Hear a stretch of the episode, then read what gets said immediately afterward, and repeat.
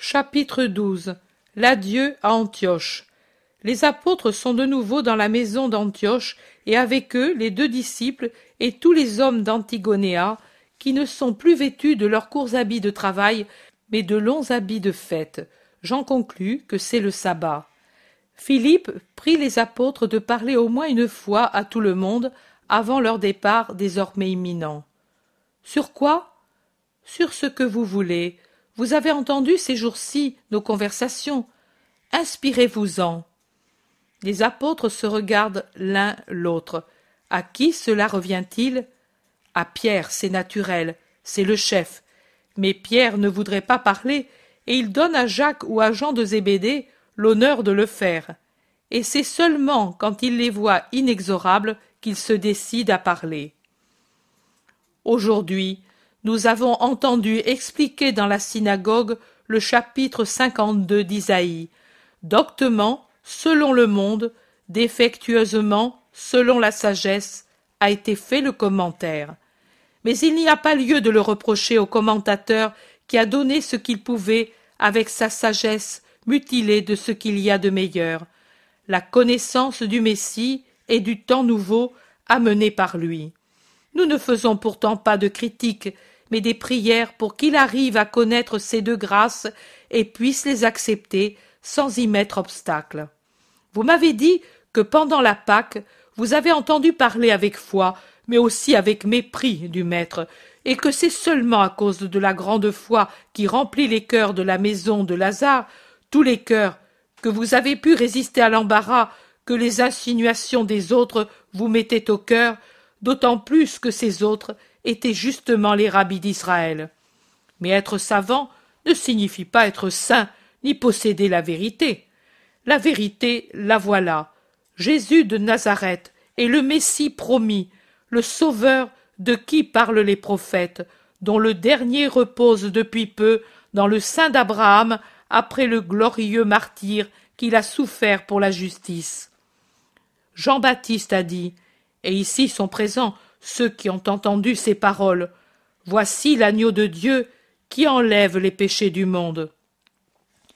Ces paroles ont été crues par les plus humbles de ceux qui sont ici, car l'humilité aide à parvenir à la foi, alors que pour les orgueilleux le chemin est difficile, empêtrés comme ils le sont, pour atteindre le sommet de la montagne où, chaste et lumineuse, vit la foi.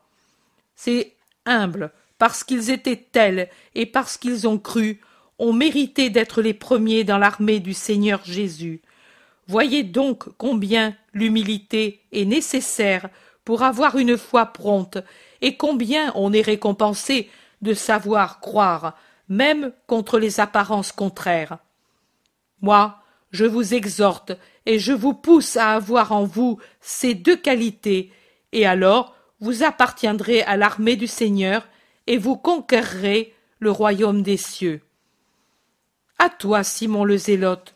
Moi, j'ai fini. Toi, continue.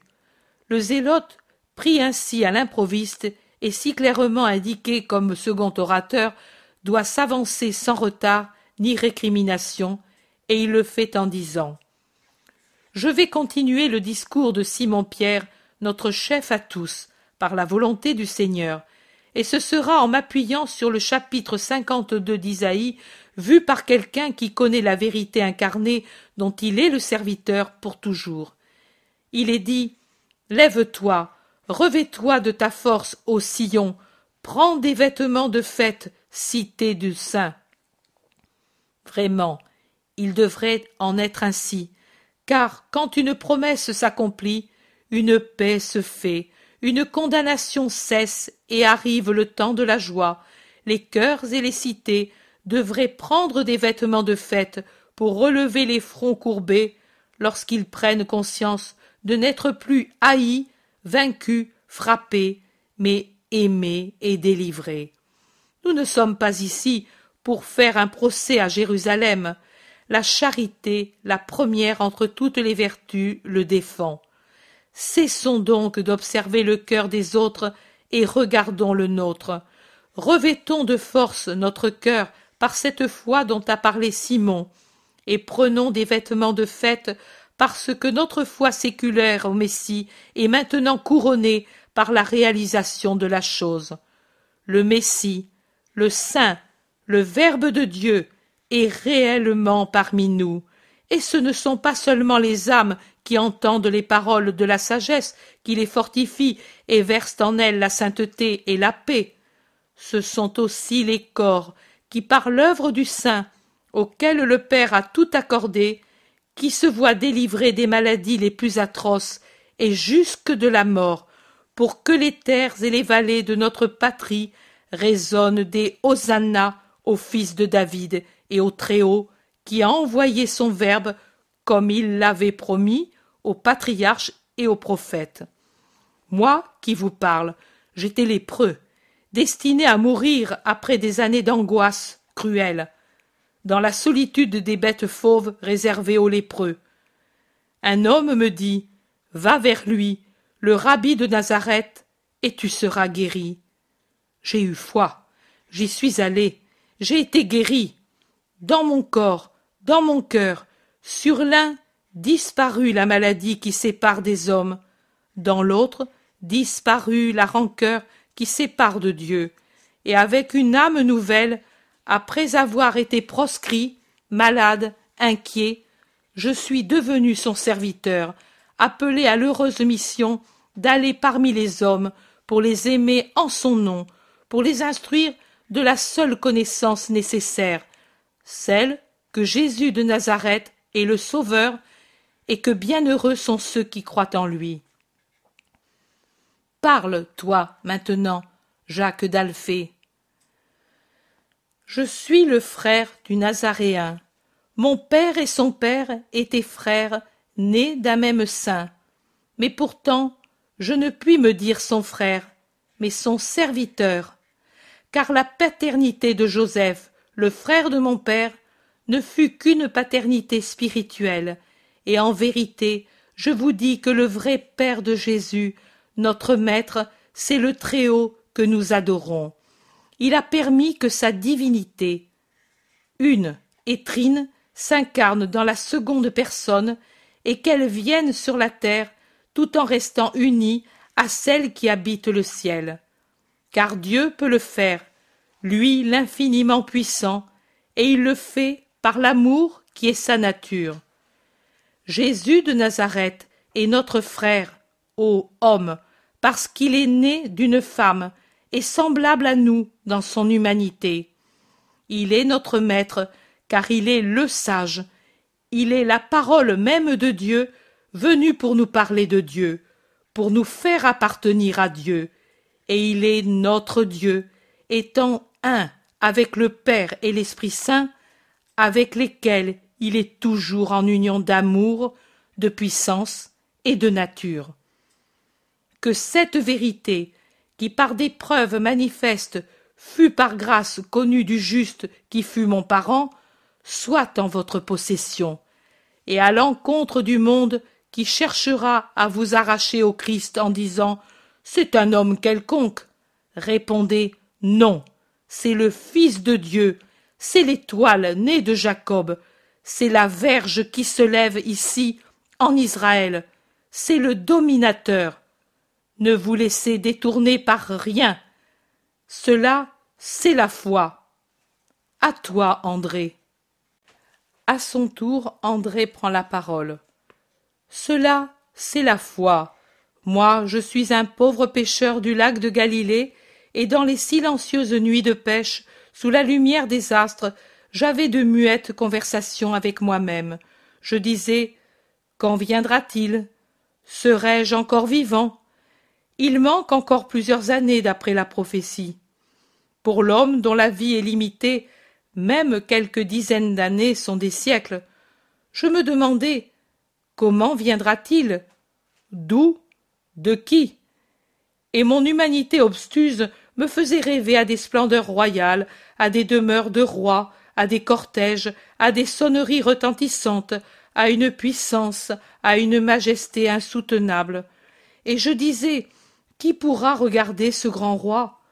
Je pensais que ces manifestations inspiraient plus de terreur que Yahvé lui-même sur le Sinaï. Je me disais Les Hébreux virent la montagne étinceler, mais ils ne furent pas réduits en cendres, car l'Éternel était au-delà des nuées. Mais ici, il nous regardera avec des yeux mortels, et nous mourrons. J'étais disciple du Baptiste, et dans les pauses de la pêche, j'allais le trouver avec d'autres compagnons. C'était un jour de cette lune. Les rives du Jourdain étaient pleines d'une foule qui tremblait sous les paroles du Baptiste. J'avais remarqué un jeune homme beau et calme qui, en suivant un sentier, venait vers nous. Humble était son vêtement, plein de douceur son aspect. Il paraissait demander et donner l'amour. Son œil bleu se posa un moment sur moi, et j'ai éprouvé une chose que je n'ai plus jamais éprouvée. Il me parut caresser mon âme, m'effleurer avec des ailes d'ange. Je me suis, pendant un moment, senti si loin de la terre, si différent, que j'ai dit Maintenant je vais mourir. C'est l'appel de Dieu à mon esprit. Mais je ne suis pas mort.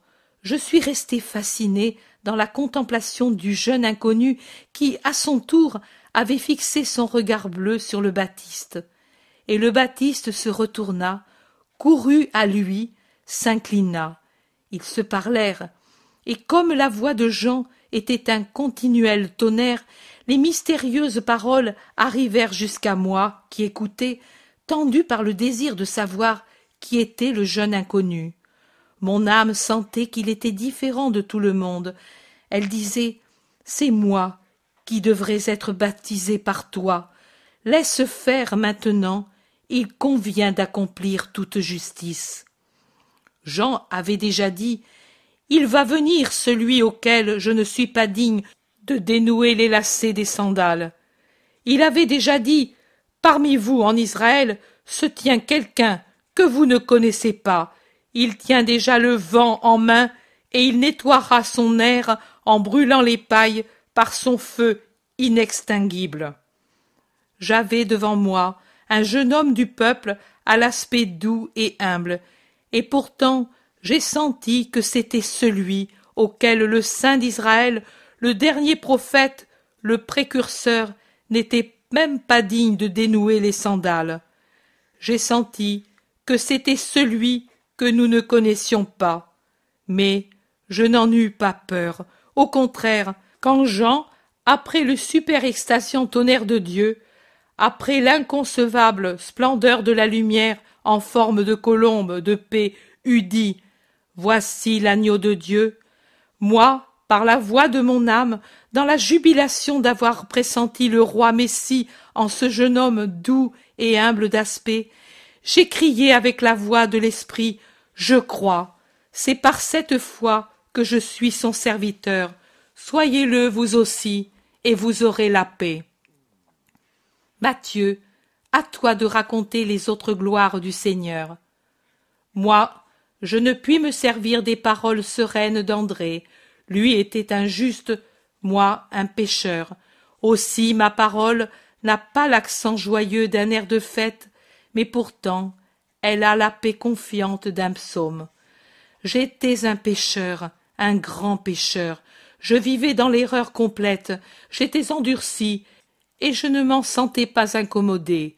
Si quelquefois les pharisiens ou le chef de la synagogue me fouettaient de leurs insultes ou de leurs reproches, en me rappelant un Dieu qui était un juge inexorable, j'avais un moment de terreur, et puis je me complaisais dans la sotte idée de toute façon, désormais, je suis damné. Jouissons donc, ô mes sens, tant que c'est possible, et je sombrai plus que jamais dans le péché. Il y a deux printemps, il vint à Capharnaüm un inconnu.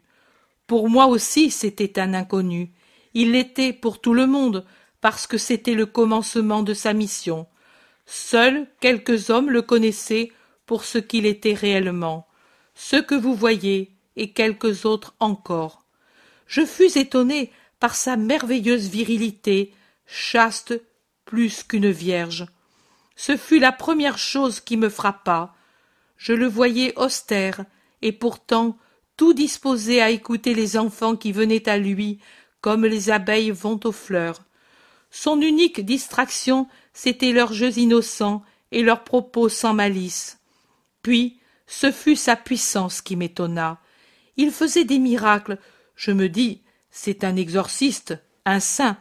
Mais je me sentais tellement affreux devant lui que je le fuyais. Lui me cherchait où j'en avais l'impression.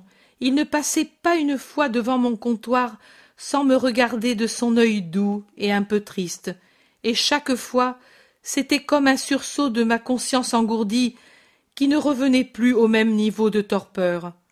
Un jour, les gens exaltaient toujours sa parole. J'eus le désir de l'écouter, et, me cachant derrière une maison, je l'entendis parler à un petit groupe d'hommes. Il parlait familièrement sur la charité qui est comme une indulgence pour nos péchés. À partir de ce soir-là, moi qui étais avide et qui avais le cœur dur, je voulus me faire pardonner par Dieu mes nombreux péchés. Je faisais les choses secrètement, mais lui savait que c'était moi parce qu'il sait tout. Une autre fois, je l'entendis expliquer justement le chapitre 52 d'Isaïe. Il disait que dans son royaume, la Jérusalem céleste, il n'y aurait pas d'impurs ni de gens qui n'ont pas le cœur circoncis. Il promettait cette cité céleste de laquelle il disait les beautés à ceux qui viendraient à lui. Et sa parole était si persuasive que j'en eus la nostalgie. Et puis, et puis, oh, ce jour, ce ne fut pas un regard triste, mais un regard impérieux. Il me déchira le cœur, mit à nu mon âme, la cautérisa, la prit en main, cette pauvre âme malade, et la tortura par son amour exigeant. Et j'eus une âme nouvelle. Je suis allé vers lui avec repentir et désir. Il n'attendit pas que je lui dise Seigneur, pitié. Il me dit, lui, Suis-moi. Le doux avait vaincu Satan dans le cœur du pécheur. Que cela vous dise, si quelqu'un parmi vous est troublé par ses fautes, que lui est le bon sauveur, et qu'il ne faut pas le fuir. Mais plus on est pécheur, plus il faut aller à lui, avec humilité et repentir, pour être pardonné. Jacques de Zébédée, à toi de parler. Jacques de Zébédée prend alors la parole. Vraiment, je ne sais que dire. Vous avez parlé et dit ce que j'aurais dit, car c'est cela la vérité, et on n'y peut rien changer. Moi aussi, j'étais avec André au Jourdain, mais je ne l'ai pas remarqué avant l'indication du Baptiste. Moi aussi, j'ai tout de suite cru.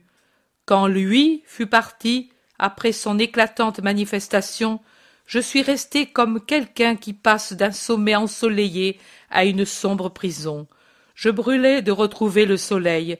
Le monde était privé de toute lumière depuis que m'était apparue la lumière de Dieu, et puis qu'elle était disparue.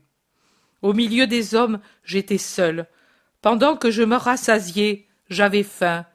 Pendant le sommeil, je veillais avec la meilleure partie de moi-même, et argent, métier, affection, tout s'était éloigné derrière ce désir ardent que j'avais de lui très loin, et n'exerçait plus sur moi aucune attirance. Comme un enfant qui a perdu sa mère, je gémissais. Reviens, agneau du Seigneur, très haut, comme tu as envoyé Raphaël pour conduire Tobie. Envoie ton ange pour me conduire sur les chemins du Seigneur, pour que je le trouve, que je le trouve, que je le trouve. Pourtant, après des dizaines de jours d'inutiles attentes, de recherches angoissées, qui par leur inutilité rendaient plus douloureuse la perte de notre Jean arrêté une première fois, quand il apparut, venant du désert, moi je ne le reconnus pas tout de suite. Et ici, frères dans le Seigneur, je veux vous enseigner une autre route pour aller à lui et le reconnaître. Simon de Jonas a dit qu'il faut la foi et l'humilité pour le reconnaître. Simon le Zélote a réaffirmé l'absolue nécessité de la foi pour reconnaître en Jésus de Nazareth celui qui est, au ciel et sur la terre, comme il a été dit. Et Simon le Zélote avait besoin d'une foi bien grande pour avoir aussi l'espérance pour son corps incurable. C'est pour cela que Simon le Zélote dit que la foi et l'espérance sont les moyens pour avoir le Fils de Dieu. Jacques, frère du Seigneur, parle de la puissance de la force pour conserver ce que l'on a trouvé. La force qui empêche les pièges du monde et de Satan d'ébranler notre foi. André fait voir toute la nécessité d'unir à la fois une sainte soif de la justice, en cherchant à connaître et à garder la vérité, quelle que soit la bouche sainte qui l'annonce, non par orgueil humain d'être savant, mais par désir de connaître Dieu. Celui qui s'instruit dans la vérité trouve Dieu. Matthieu, autrefois pécheur, vous indique un autre chemin pour atteindre Dieu, se dépouiller des sens par esprit d'imitation, je dirais en reflétant Dieu qui est pureté infinie. Lui, le pécheur, fut d'abord frappé par la chaste virilité de l'inconnu venu à Capharnaüm, et comme si celle-ci avait le pouvoir de faire revivre sa continence morte, il commença par s'interdire le sens charnel, désencombrant ainsi la route pour la venue de Dieu et la résurrection des autres vertus mortes. De la continence, il passe à la miséricorde, de celle-ci à la contrition. Après la contrition, il se surmonte tout entier et arrive à l'union à Dieu. Suis-moi. Je viens. Mais son âme avait déjà dit Je viens. Et le Sauveur avait déjà dit Suis-moi, du moment où, pour la première fois, la vertu du Maître avait attiré l'attention du pécheur. Imitez, car toute expérience d'autrui, même pénible, nous guide pour éviter le mal et trouver le bien en ceux qui sont de bonne volonté. Moi, en ce qui me concerne, je dis que plus l'homme s'efforce de vivre par l'esprit, et plus il est capable de reconnaître le Seigneur, et que la vie angélique favorise cela au suprême degré. Parmi nous, disciples de Jean, celui qui l'a reconnu après son absence, ce fut l'âme vierge. Mieux encore qu'André, il le reconnut, bien que la pénitence eût changé le visage de l'agneau de Dieu. Je vous dis donc, soyez chaste pour pouvoir le reconnaître. Jude, veux-tu parler maintenant? Oui. Soyez chaste pour pouvoir le reconnaître, mais soyez-le aussi pour pouvoir le garder en vous, avec sa sagesse, avec son amour, avec tout lui-même. C'est encore Isaïe qui dit au chapitre 52 Ne touchez pas ce qui est impur. Purifiez-vous, vous qui portez les vases du Seigneur. C'est bien vrai que toute âme qui se fait sa disciple est semblable à un vase plein de Dieu, et que le corps qui la contient est comme celui qui porte à Dieu le vase sacré. Dieu ne peut rester où se trouve l'impureté.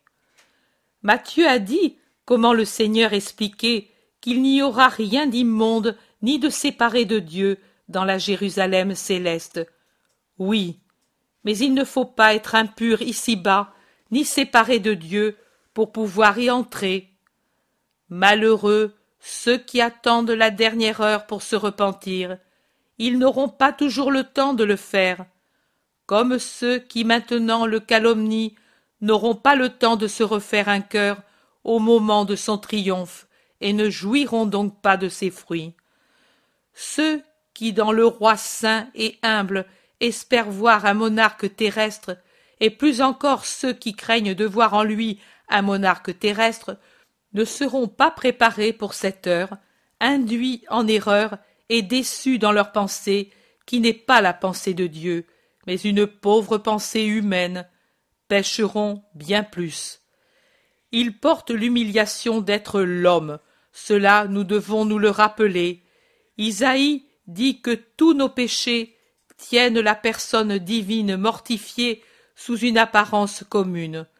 Quand je pense que le Verbe de Dieu a autour de lui, comme une croûte souillée, toute la misère de l'humanité depuis qu'elle existe, je pense avec une profonde compassion et une profonde compréhension à la souffrance que doit en avoir son âme sans tache.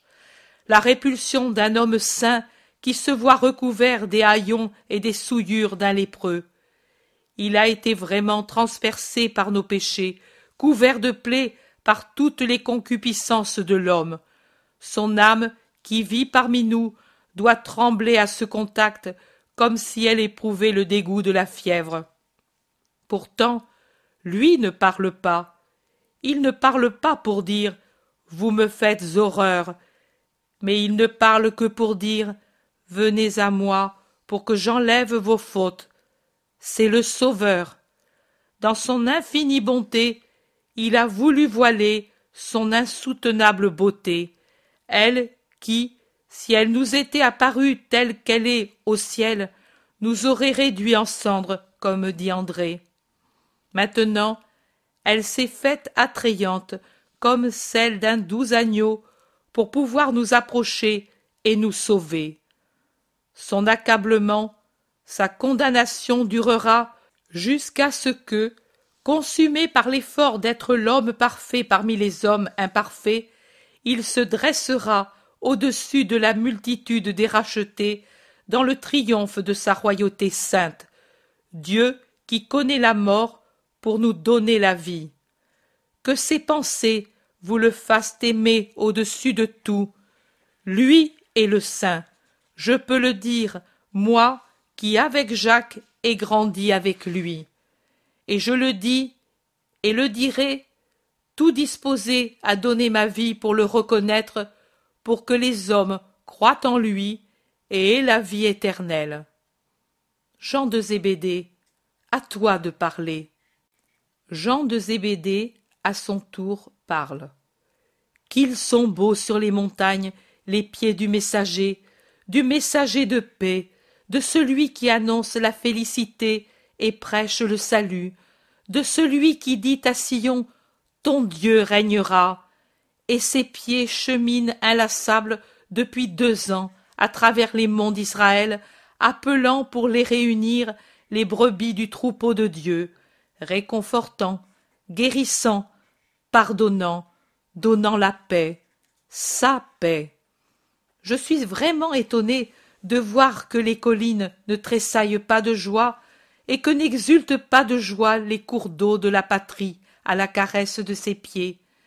Mais ce qui m'étonne davantage, c'est de voir que ne tressaillent pas les cœurs et qu'ils n'exultent pas de joie en disant Louange au Seigneur, l'attendu est venu, béni celui qui vient au nom du Seigneur, celui qui répand grâces et bénédictions, paix et salut, et qui appelle au royaume en nous en ouvrant le chemin, celui surtout qui répand l'amour par tous ses actes ou paroles, par tous ses regards, à chacune de ses respirations. Qu'est-ce donc ce monde pour être aveugle devant la lumière qui est parmi nous Quelle plaque plus épaisse que la pierre qui ferme les tombeaux a donc emmuré la vue de l'âme pour qu'elle ne voie pas cette lumière? Quelle montagne de péché a-t-elle sur lui pour être ainsi accablé, séparé, aveuglé, rendu sourd, enchaîné, paralysé, pour rester inerte devant le Sauveur?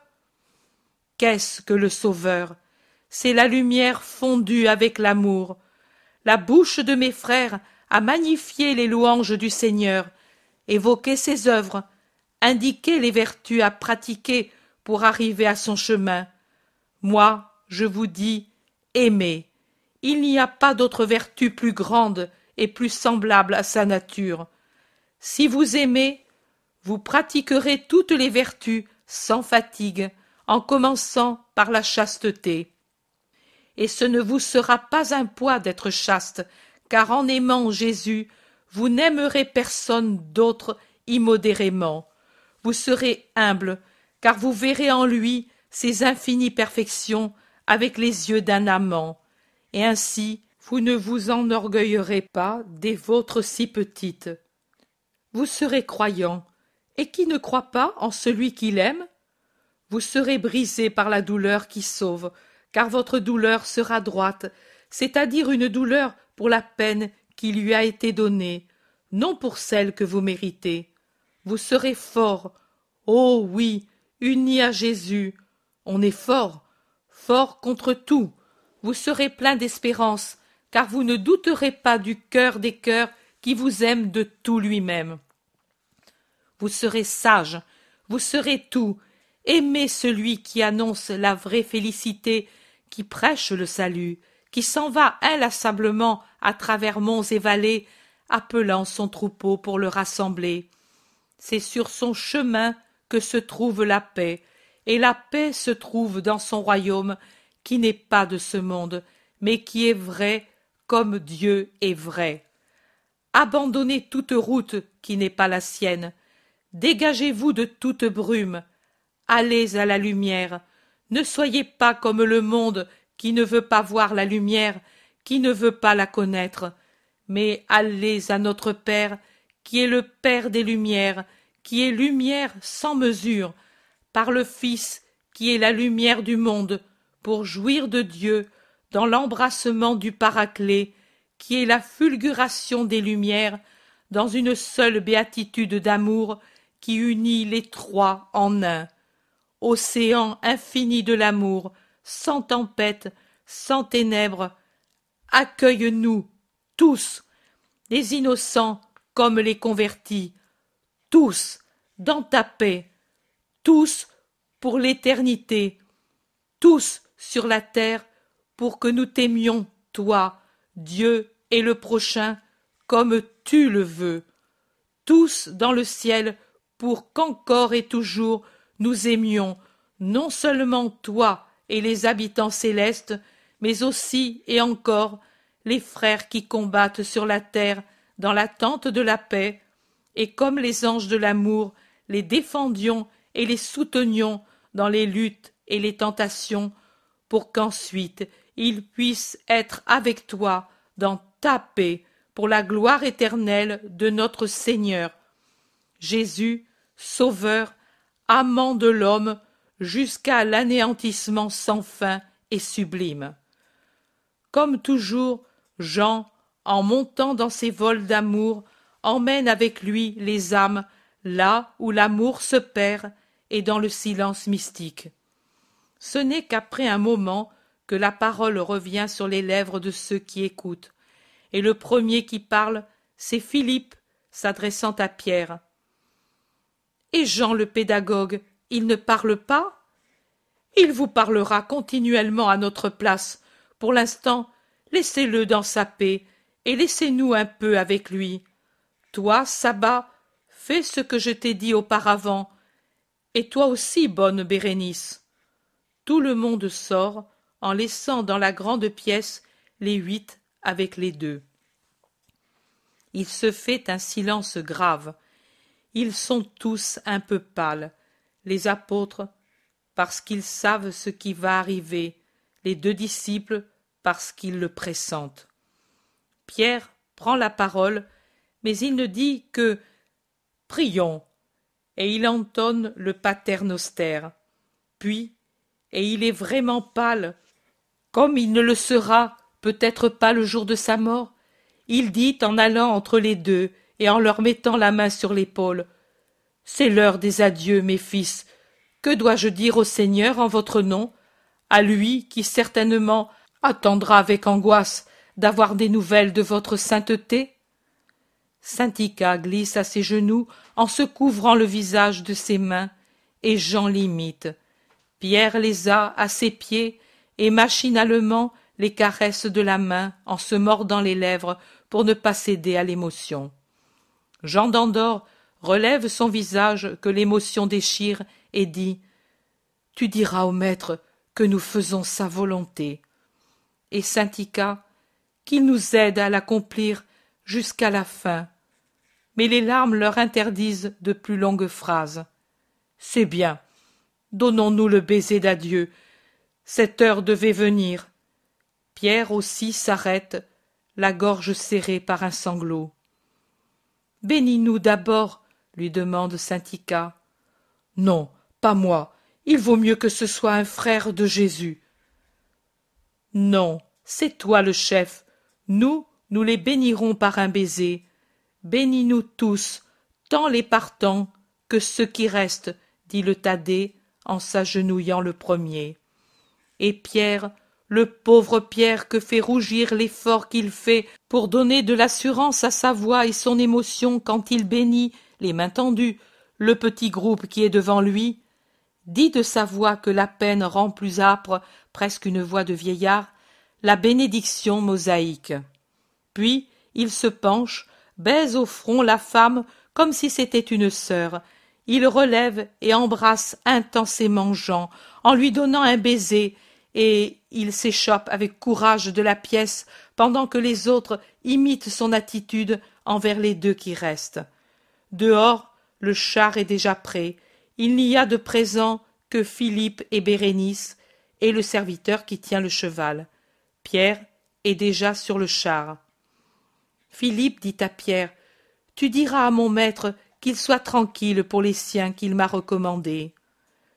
Tu diras à Marie que j'éprouve la paix de chéri depuis qu'elle est la disciple, dit doucement Bérénice aux zélotes. Vous direz au maître, à Marie, à tous, que nous les aimons et que. Adieu, adieu. Oh. Nous ne les reverrons plus. Adieu, frère. Adieu. Les deux disciples courent dehors sur le chemin, mais le char qui est parti au trot a maintenant dépassé le tournant disparu. Saint-Ica Jean Nous sommes seuls. Dieu est avec nous. Viens, pauvre Jean. Le soleil se couche. Cela va te faire mal de rester ici. Jean d'Andorre dit Le soleil est tombé pour toujours pour moi. Il ne se lèvera plus qu'au ciel. Ils entrent dans la pièce où ils étaient avant avec les autres, et s'abandonnant sur une table, il pleure sans plus se retenir. Jésus dit Et le tourment causé par un homme, tourment voulu par personne d'autre que l'homme méchant, fut accompli en s'arrêtant comme le cours d'eau qui s'arrête dans un lac après avoir achevé son parcours. Je te fais remarquer comment Jude d'Alphée, bien que nourri de sagesse plus que les autres, donne au passage d'Isaïe sur mes souffrances de Rédempteur une explication humaine. Et ainsi était Israël tout entier qui se refusait à accepter la réalité prophétique et contempler les prophéties relatives à mes douleurs comme des allégories et des symboles. La grande erreur pour laquelle, à l'heure de la rédemption, bien peu de personnes en Israël surent encore voir le Messie dans le condamné. La foi n'est pas seulement une couronne de fleurs, elle a aussi des épines, et il est saint celui qui sait croire aux heures de gloire, mais aussi aux heures tragiques, et sait aimer quand Dieu le couvre de fleurs, mais aussi quand il l'étend sur les épines. Chapitre 13 Le retour des huit à Axib. Jésus, un Jésus très maigre et pâle, très triste, je dirais souffrant, se trouve sur la cime, exactement sur la cime la plus haute d'une petite montagne sur laquelle il y a aussi un village. Mais Jésus n'est pas dans le village qui se trouve au sommet, oui, mais tourné du côté de la pente sud-est. Jésus se trouve au contraire sur un petit éperon le plus élevé, tourné vers le nord-ouest en réalité plus ouest que nord. Jésus, en regardant comme il le fait de plusieurs côtés, voit donc une chaîne ondulée de montagnes dont l'extrémité nord-ouest et sud-ouest plonge son dernier contrefort dans la mer, au sud-ouest avec le Carmel qui s'estompe au loin dans la journée sereine, au nord-ouest avec un cap tranchant comme un éperon de navire qui ressemble beaucoup aux Apuanes italiennes, avec ses veines rocheuses qui blanchissent au soleil. De cette chaîne ondulée de montagnes descendent des torrents et des ruisseaux, tous en crue en cette saison qui, à travers la plaine côtière, courent se jeter dans la mer. Près de la large baie de Sicaminon, le plus abondant d'entre eux, le Quison, débouche dans la mer, après avoir fait une sorte de miroir d'eau au confluent d'un autre ruisselet, près de son embouchure. Le soleil, au midi d'une journée sereine, produit des scintillements de topaze ou de saphir sur la surface de leurs eaux, alors que la mer est un immense saphir veiné de légers colliers de perles. Le printemps du sud se manifeste déjà avec les feuilles nouvelles qui sortent des bourgeons éclos, tendres, brillantes, je dirais virginales, tant elles sont nouvelles, ignorantes de la poussière et des tempêtes, de la morsure des insectes et des contacts humains. Les branches des amandiers sont déjà des flocons d'écume blanche rosée, si soyeux, si aériens, qu'ils donnent l'impression qu'ils vont se détacher des rameaux sur lesquels ils sont nés pour voyager dans l'air serein comme de petits nuages et même les champs de la plaine resserrée mais fertile qui s'étend entre le cap du nord-ouest et celui du sud-ouest présentent un aspect légèrement verdoyant des blés qui enlèvent toute tristesse aux champs dénudés il y a quelque temps.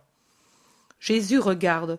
De l'endroit où il est, il voit trois chemins, celui qui vient du village et qui vient aboutir à cet endroit, un sentier pour les personnes seulement, et deux autres chemins qui descendent du village, bifurquant en deux directions opposées, vers le nord-ouest, vers le sud-ouest. Combien Jésus a dû souffrir, marqué par la pénitence beaucoup plus que dans le jeûne du désert. Alors, c'était un homme qui avait pâli, mais encore jeune et fort. Maintenant, c'est un homme épuisé par un ensemble de souffrances qui accablent à la fois les forces physiques et les forces morales. Son œil est très triste, d'une tristesse à la fois douce et sévère.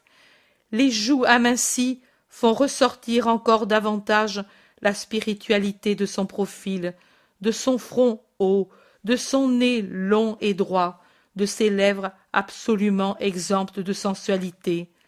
Un visage angélique tant il exclut la matérialité. Il a la barbe plus longue qu'à l'ordinaire. Elle a poussé jusque sur les joues, jusqu'à se confondre avec les cheveux qui tombent sur les oreilles, de sorte que dans son visage il n'y a de visible que le front, les yeux, le nez et les pommettes fines et d'une couleur d'ivoire, sans la moindre trace de rose. Ses cheveux sont peignés d'une manière rudimentaire, poussiéreux, et il conserve en souvenir de la caverne où il est resté des débris de feuilles sèches et de brindilles accrochées dans sa longue chevelure. Son vêtement et son manteau, chiffonnés et poussiéreux, indiquent eux aussi l'endroit sauvage où ils ont été portés et où ils ont servi sans arrêt. Jésus regarde. Le soleil de midi le réchauffe, et il semble en éprouver du plaisir car il fuit l'ombre de quelque rouvre pour venir justement au soleil. Mais bien qu'il y ait un soleil net, resplendissant, il n'allume pas de splendeur dans ses cheveux poussiéreux, dans ses yeux fatigués, et il ne donne pas de couleur à ses joues amaigries. Ce n'est pas le soleil qui le restaure et avive ses couleurs, mais c'est la vue de ces chers apôtres qui montent en gesticulant et en regardant vers le village de la route qui vient du nord-ouest, la plus plate. Alors se produit la métamorphose. Son œil redevient vivant, et le visage paraît moins amaigri par l'effet d'une trace de rose qui s'étend sur les joues et du sourire qui l'illumine. Il desserre ses bras qui étaient croisés, et il s'écrie. Mes chers. Il le dit en relevant son visage, en tournant son regard sur les choses, comme pour communiquer sa joie aux plantes, aux arbres, au ciel serein, à l'air qui déjà se ressent du printemps. Il resserre étroitement son manteau autour du corps pour qu'il ne s'accroche pas dans les buissons, et descend rapidement par un raccourci à la rencontre de ceux qui montent et qui ne l'ont pas encore aperçu.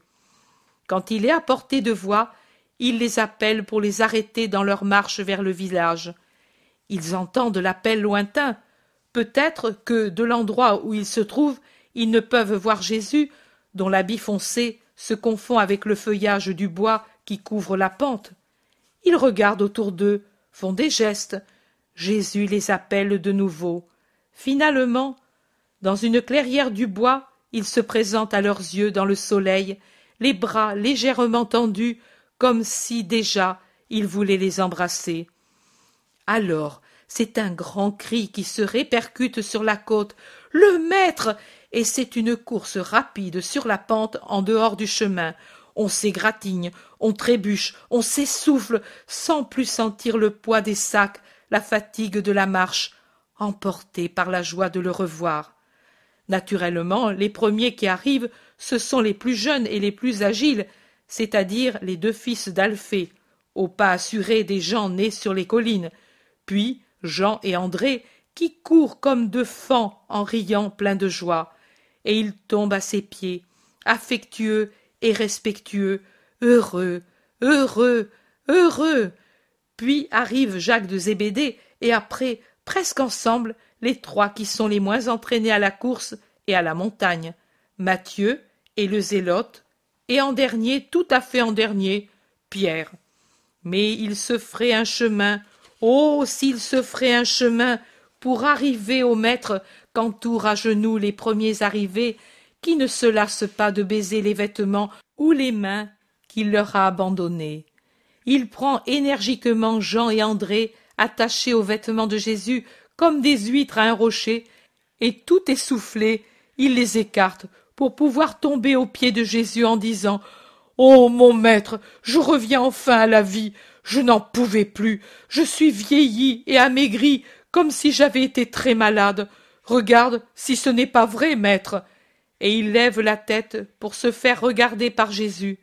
Mais ce faisant, il voit combien Jésus est changé, et il se lève en criant Maître, mais qu'as-tu fait?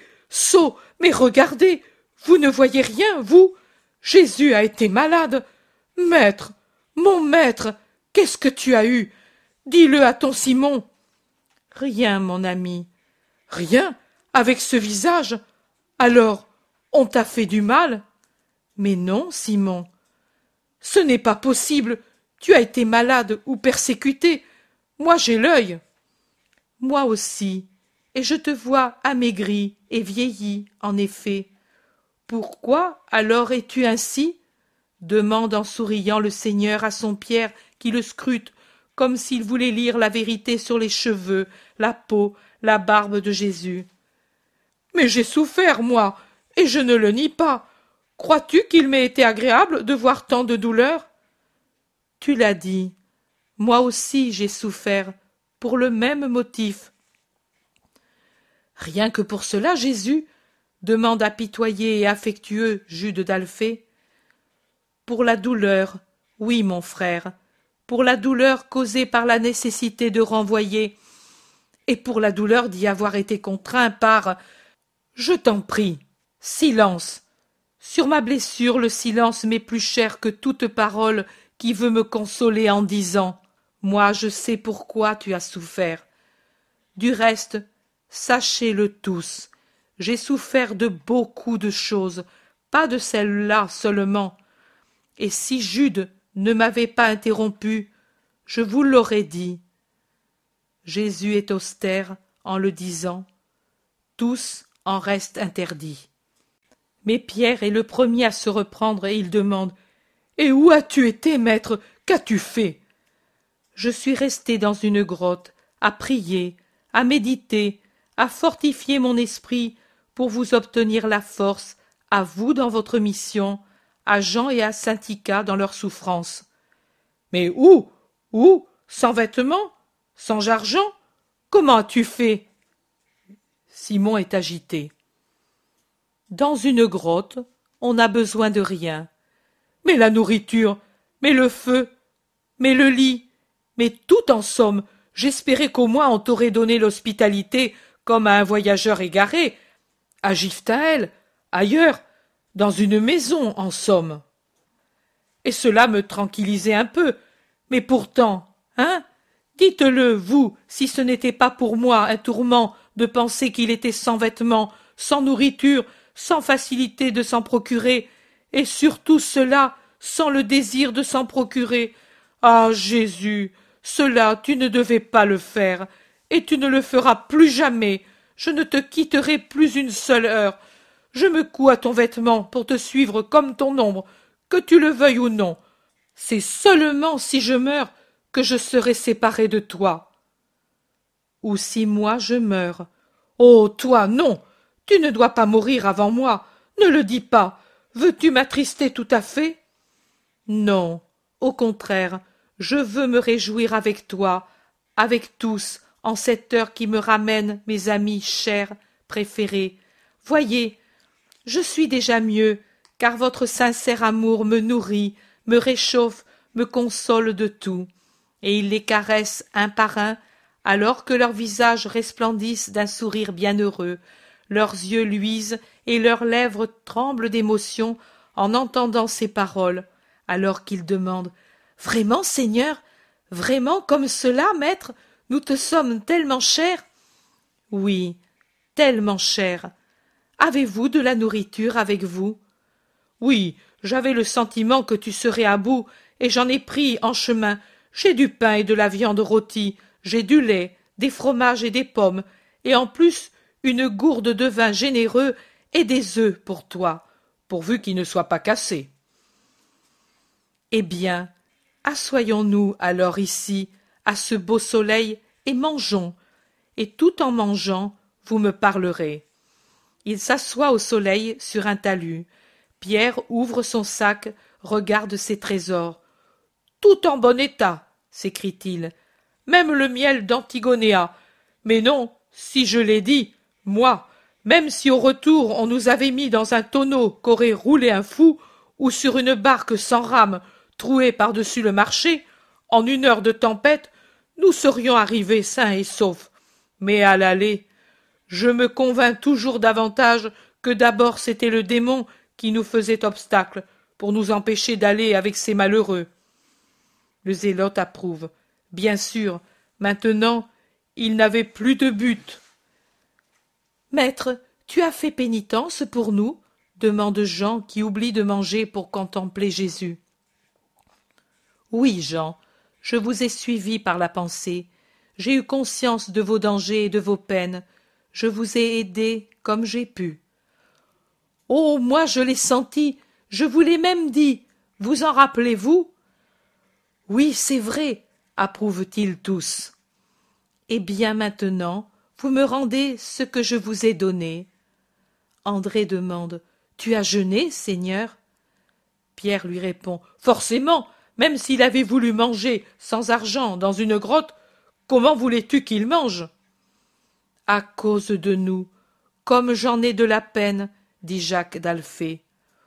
Oh non, ne vous en affligez pas, ce n'est pas pour vous seul, c'est aussi pour le monde entier comme je l'ai fait quand j'ai commencé la mission, je l'ai fait maintenant. Alors, à la fin, je fus secouru par les anges. Maintenant, je le suis par vous, et croyez-le, c'est une double joie, parce que, chez les anges, la charité s'impose, mais chez les hommes, il est moins facile de la trouver. Vous, vous l'exercez. Et d'hommes que vous étiez, vous êtes par amour pour moi devenus des anges, ayant choisi la sainteté à l'encontre de tout. Pour cela, vous me rendez heureux comme Dieu et comme homme Dieu, parce que vous me donnez ce qui est de Dieu, la charité, et vous me donnez ce qui est du Rédempteur, votre élévation à la perfection. Cela me vient de vous, et c'est plus nourrissant que n'importe quel aliment. Alors aussi, dans le désert, j'ai été nourri par l'amour après avoir jeûné, et j'en ai été restauré. De même maintenant, de même maintenant. Nous avons tous souffert, vous et moi. mais la souffrance n'a pas été inutile. Je crois, je sais qu'elle vous a servi plus qu'une année entière d'enseignement. La souffrance, la méditation du mal que peut faire l'homme à son semblable, la pitié, la foi, l'espérance, la charité que vous avez dû exercer, et par vous-même, vous ont mûri comme des enfants qui deviennent hommes. Oh oui, je suis devenu vieux, moi, je ne serai jamais plus le Simon de Jonas que j'étais au départ.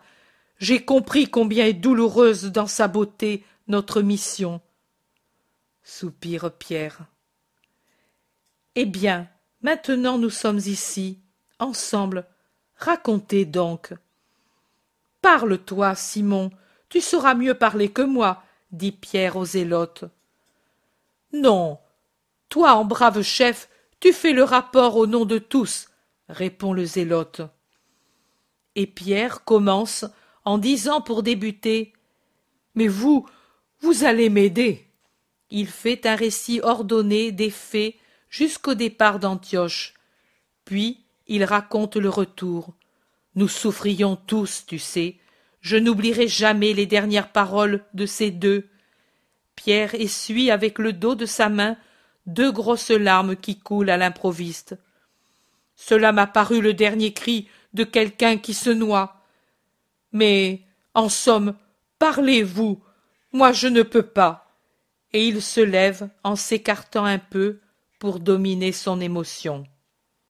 Simon le Zélote prend la parole. Nous n'avons pas parlé, personne, pendant une grande partie de la route. Nous ne pouvions pas parler. La gorge nous faisait souffrir tellement elle était gonflée par les larmes, et nous ne voulions pas pleurer, parce que si nous avions commencé, même un seul, cela n'aurait jamais fini. Moi, j'avais pris les rênes, parce que Simon de Jonas, pour ne pas faire voir qu'il souffrait, s'était mis au fond du char en fouillant les sacs. Nous nous sommes arrêtés à un petit village à mi-chemin entre Antioche et Séleucie.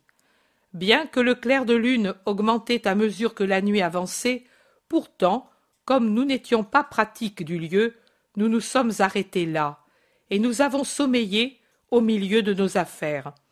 Nous n'avons pas mangé, personne, parce que nous ne le pouvions pas. Nous pensions à ces deux. À la première lueur de l'aube, nous avons passé le pont et nous sommes arrivés avant l'heure de tierce à Séleucie. Nous avons ramené le char et le cheval à l'hôtelier, et c'était un si brave homme. Nous avons profité de ses conseils pour le navire. Il a dit Je vais venir au port, moi, je connais, et on me connaît. Et il l'a fait. Il a trouvé trois bateaux en partance pour ces ports-ci, mais sur l'un, il y avait certains individus que nous n'avons pas voulu avoir comme voisins. Nous l'a dit l'homme qu'il avait su du maître du navire. L'autre était d'Ascalon, mais il ne voulait faire escale pour nous à Tyr, à moins de payer une somme que nous n'avions plus. Le troisième était une petite embarcation chargée de bois brut, une pauvre barque avec un équipage réduit, et je crois très misérable. Pour cela, bien qu'il se dirigeât vers Césarée, il consentit à s'arrêter à Tyr moyennant le paiement d'une journée de vivres et de salaire pour tout l'équipage. Cela nous convenait. Moi, vraiment, et avec moi Mathieu, nous avions un peu peur. C'est une époque de tempête, et tu sais comment on se trouva à l'aller. Mais Simon Pierre dit Il n'arrivera rien. Et nous y montâmes. Il semblait que les voiles du bateau fussent des anges, tant la marche était régulière et rapide.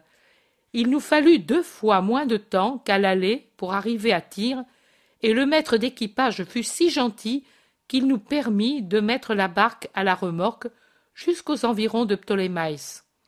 Pierre et André, avec Jean, y descendirent pour les manœuvres, mais c'était très simple, pas comme à l'aller.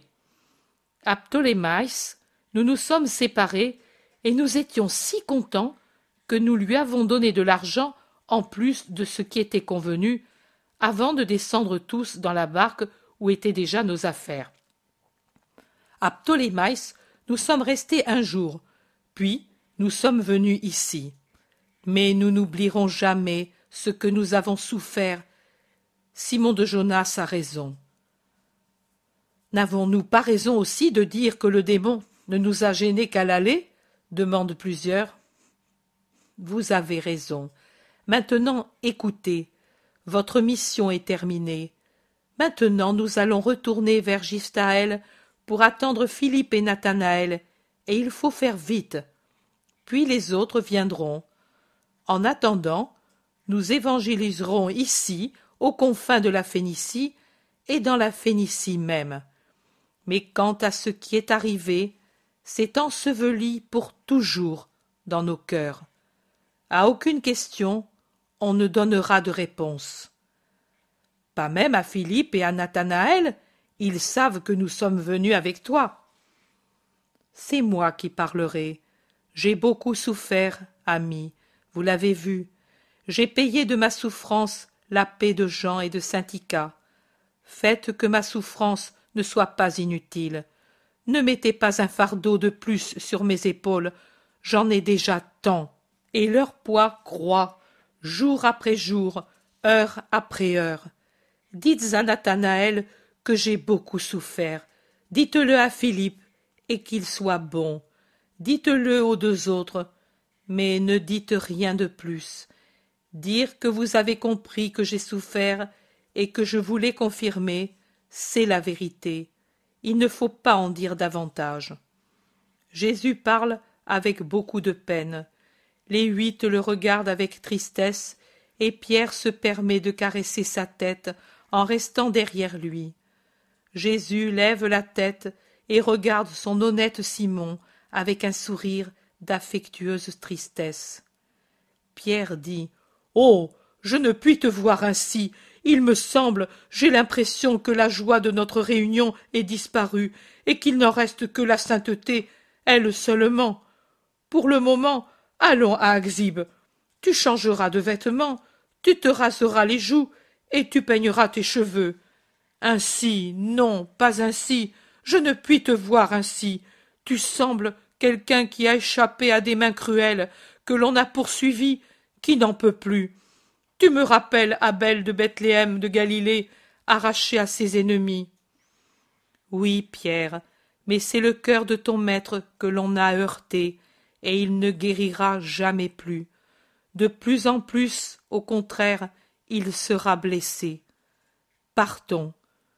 J'en soupire. Cela me déplaît. J'aurais voulu raconter à Thomas, qui aime tant ta mère, le miracle de la chanson et de l'onguent. Tu le diras un jour, pas maintenant. Vous direz tout un jour. Alors vous pourrez parler. Moi-même je vous dirai, allez dire tout ce que vous savez. Mais en attendant, sachez voir dans le miracle la vérité, celle-ci, la puissance de la foi. Aussi bien Jean que Syntica ont calmé la mer et guéri l'homme, non par les paroles, non par l'onguent, mais par la foi avec laquelle ils ont mis en œuvre le nom de Marie et l'onguent qu'elle avait fait. Et aussi cela est arrivé parce qu'autour de leur foi il y avait la vôtre, à vous tous, et votre charité. Charité envers le blessé, charité envers le crétois. À l'un, vous vouliez conserver la vie, à l'autre donner la foi. Mais s'il est encore facile de guérir les corps c'est une chose difficile de guérir les âmes. Il n'y a pas de maladie plus difficile à vaincre que celle de l'esprit. Et Jésus soupire profondément. Ils sont en vue d'Axib. Pierre va en avant avec Matthieu pour trouver un logement. Les autres le suivent, serrés autour de Jésus. Le soleil descend rapidement au moment où ils entrent dans le village. Chapitre XIV Séjour à Axib avec six apôtres. Seigneur, cette nuit j'ai réfléchi. Pourquoi veux-tu venir si loin pour revenir ensuite vers les confins de la Phénicie? Laisse-moi aller avec un autre. Je vendrai Antoine. Je le regrette, mais maintenant il ne sert plus, et il attirerait l'attention. Et j'irai à la rencontre de Philippe et de Barthélemy. Ils ne peuvent suivre que cette route, et je les rencontrerai certainement. Et tu peux être sûr que je ne parlerai pas. Je ne veux pas te causer de douleur, moi. Toi, repose-toi ici avec les autres, et nous épargnons à tous ce voyage à Ziftaël. Et nous faisons plus vite, dit Pierre en sortant de la maison où ils ont dormi. Ils semblent moins amaigris, car ils ont des vêtements frais, et la barbe et les cheveux ont été arrangés par une main experte. Ton idée est bonne, je ne t'empêche pas de le faire. Va donc avec celui de tes compagnons que tu veux. Avec Simon alors, Seigneur, bénis-nous. Jésus les embrasse en disant avec un baiser Allez. Il les regarde qui s'en vont en descendant rapidement vers la plaine. Jude Thaddée dit Comme il est bon, Simon de Jonas, en ces jours je l'ai apprécié, comme je ne l'avais jamais fait auparavant. Moi aussi, dit Matthieu, jamais égoïste, jamais orgueilleux, jamais exigeant. Jacques d'Alphée ajoute Il ne se prévaut jamais d'être le chef, au contraire, il semblait le dernier de nous tout en gardant sa place. Nous, il ne nous étonne pas, nous le connaissons depuis des années. Tout feu, mais tout cœur, et puis si honnête, dit Jacques de Zébédée. André dit Mon frère est bon, bien qu'un peu rude, mais depuis qu'il est avec Jésus, il est deux fois meilleur. Moi, j'ai un caractère tout différent, et parfois lui se fâchait, mais c'est parce qu'il comprenait que je souffrais de ce caractère. C'était pour mon bien qu'il se fâchait. Quand on l'a compris, on s'entend bien avec lui. Jean assure. En ces jours, nous nous sommes toujours compris et nous avons été un seul cœur. Jacques de Zébédée monologue. Mais c'est vrai, je l'ai remarqué moi aussi. Pendant toute une lune, et même dans les moments d'excitation, nous n'avons jamais été de mauvaise humeur, alors que parfois je ne sais pourquoi. Le Thaddée s'écrie. Pourquoi? Mais c'est facile à comprendre. C'est parce que notre intention est droite. Nous ne sommes pas parfaits, mais nous sommes droits. C'est pour cela que nous acceptons le bien que l'un de nous propose, et que nous écartons le mal que l'un de nous nous indique comme tel, alors qu'avant nous ne nous en étions pas rendus compte, pourquoi? Mais il est facile de le dire, parce que nous avons tous les huit une seule pensée, faire les choses de façon à donner de la joie à Jésus, c'est tout. André conciliant dit. Je ne crois pas que les autres aient une autre pensée. Le Thaddée poursuit. Non, pas Philippe, pas Barthélemy, bien qu'il soit très âgé et très Israël, ni non plus Thomas, bien qu'il soit beaucoup plus homme qu'esprit je leur ferais tort si je les accusais de Jésus, tu as raison, pardon, mais si tu savais ce que c'est pour moi de te voir souffrir, et à cause de lui. Je suis pour toi un disciple comme tous les autres, mais, en plus, je suis pour toi un frère et un ami, et j'ai en moi le sang fougueux d'Alphée.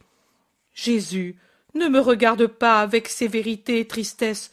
Tu es l'agneau, et moi le lion, et crois que j'ai du mal à me retenir de déchirer d'un coup de patte le réseau de calomnie qui t'enveloppe et d'abattre l'abri où se cache le véritable ennemi. Je voudrais voir la réalité de son visage spirituel auquel je donne un nom, et peut-être est-ce une calomnie, et que je marquerai d'un signe ineffaçable si j'arrivais à le connaître sans risque d'erreur, et cela lui enlèverait pour toujours le désir de te nuire. Le Thaddée dit tout cela avec véhémence, bien qu'au début Jésus l'ait retenu par un coup d'œil. Jacques de Zébédée lui répond Tu devrais marquer la moitié d'Israël. Mais cela n'arrêtera pas Jésus. Tu l'as vu, en ces jours, s'il y a quelque chose qui puisse s'opposer à Jésus. Qu'allons-nous faire maintenant, maître? As-tu parlé ici? Non. J'étais arrivé sur ces pentes, depuis moins d'un jour. J'ai dormi dans la forêt. Pourquoi n'ont-ils pas voulu de toi? Leur cœur a repoussé le pèlerin. J'étais sans argent. Ce sont des cœurs de pierre, alors. Qu'est-ce qu'ils craignaient? Que je sois un voleur, mais peu importe. Le Père qui est aux cieux m'a fait trouver une chèvre égarée ou en fuite. Venez la voir. Elle vit dans le sous-bois avec le chevreau. Elle ne s'est pas enfuie en me voyant arriver. Au contraire, elle m'a laissé traire son lait dans ma bouche, comme si j'avais été son petit, moi aussi. Et j'ai dormi près d'elle, avec son chevreau presque sur le cœur. Dieu est bon pour son verbe. Ils vont vers l'endroit où ils étaient hier dans un fourré épais et épineux. Il y a au milieu un chêne séculaire. Je ne sais comment il a pu vivre fendu à la base, comme si le terrain s'était ouvert et avait fendu son tronc puissant, tout enveloppé de lierre et de ronces, et maintenant tout dépouillé. Tout près, la chèvre est en train de paître avec son chevreau. En voyant tant d'hommes, elle pointe ses cornes pour se défendre, mais ensuite elle reconnaît Jésus et se calme. Il lui jette des croûtes de pain et se retire. C'est là que j'ai dormi, explique Jésus, et j'y serais resté si vous n'étiez pas venu. Maintenant j'avais faim. Le but du jeûne était fini. Il ne fallait pas insister pour d'autres choses qu'on ne peut plus changer. Jésus est de nouveau attristé. Les six se regardent, mais ne disent rien. Et maintenant, où allons-nous? Nous restons ici pour aujourd'hui. Demain, nous descendrons prêcher sur la route de Ptolémaïs, et puis nous irons vers les confins de la Phénicie, pour revenir ici avant le sabbat. Et lentement, ils vont au village.